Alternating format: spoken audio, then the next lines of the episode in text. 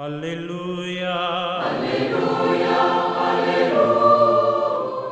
Hola, ¿qué tal, queridos amigos, auditores de Radio María? Estamos en este domingo 16 de febrero que corresponde al sexto del tiempo ordinario y hoy la liturgia nos invita a reflexionar ahí Mateo 5, los versículos de 17 al 37. Mateo pone en frase de Jesús un repaso rápido de cuánto la ley exigía a sus contemporáneos y la advertencia de que Él no ha venido a destruirla, sino a darle su cumplimiento.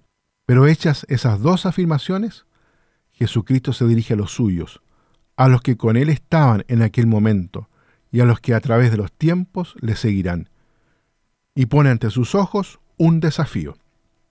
La ley decía esto y aquello, pero para vosotros la ley que hay que cumplirla, hay que superarla. Y así no bastará no matar. Será necesario no enojarse con el hermano, no enfadarse con él, no boicotearle, no pisarlo, no ignorarlo, no olvidarlo, no despreciarlo. Y si algo de eso sucede, que sucede naturalmente, el cristiano tendrá que remediarlo inmediatamente si quiere que su ofrenda sea agradable a los ojos de Dios.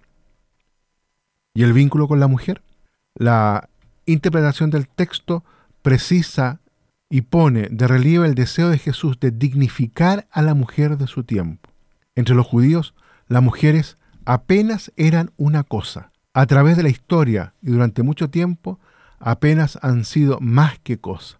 La división de la humanidad en hombres y mujeres ha dado curiosamente una terrible consecuencia en el aspecto que comentamos, la discriminación irritante de la mujer. El cristiano tiene ante sí otro reto, puesto por Jesucristo, el de considerar a la mujer como persona con la que puede compartir un proyecto de vida, el de dar una espléndida lección al mundo, mostrar qué maravilla son capaces de forjar dos seres que considerándose iguales viven fundados en la persona de Jesús. Este domingo, el Sermón de la Montaña continúa, el cual lo iniciamos hace dos domingos atrás. La designación de los discípulos como sal y luz del mundo puede ser la razón por la que Mateo ha dado cabida a las afirmaciones de Jesús sobre la ley. Esta, en efecto, era para los judíos la sal y la luz del mundo. ¿Cuál es su puesto y su razón de ser si ya no es ella la luz y la sal, sino los discípulos? No he venido a abolir, sino a dar plenitud. Mientras exista el cielo y la tierra, la ley no perderá punto ni coma de su valor. En el original Ambas afirmaciones están en relación de efecto y causa. Por lo mismo, la segunda afirmación, enunciando la vigencia de la ley, constituye el punto de partida. Puesto que la ley tiene validez y vigencia perpetua, la ley no puede ser abolida. Los siguientes versículos del 19 al 20 extraen la conclusión lógica. La ley, pues, debe ser enseñada y practicada en todos sus detalles por los discípulos de Jesús, quien deberá descollar en ellos más incluso que los que dentro del judaísmo han hecho de la ley la guía y norma de conducta. Sin embargo, la afirmación del versículo 17 deja ya entrever que la no abolición de la ley no significa su mantenimiento mecánico y material. Dar plenitud es completar en línea de sentido y de significado. El versículo 17 enuncia que Jesús no ha venido a anular la ley de Moisés, ni las enseñanzas de los profetas, sino a darle su verdadero significado. El resto del texto recoge cuatro ejemplos concretos de esta dinámica de plenitud. Primer ejemplo, no matar, sentido pleno en la línea de erradicación de la ira y del insulto, trastienda del asesinato. El discípulo de Jesús no puede contentarse con no matar. Debe ser generador activo de concordia, no dando pie a que nadie se sienta ofendido. Segundo ejemplo, no cometer adulterio.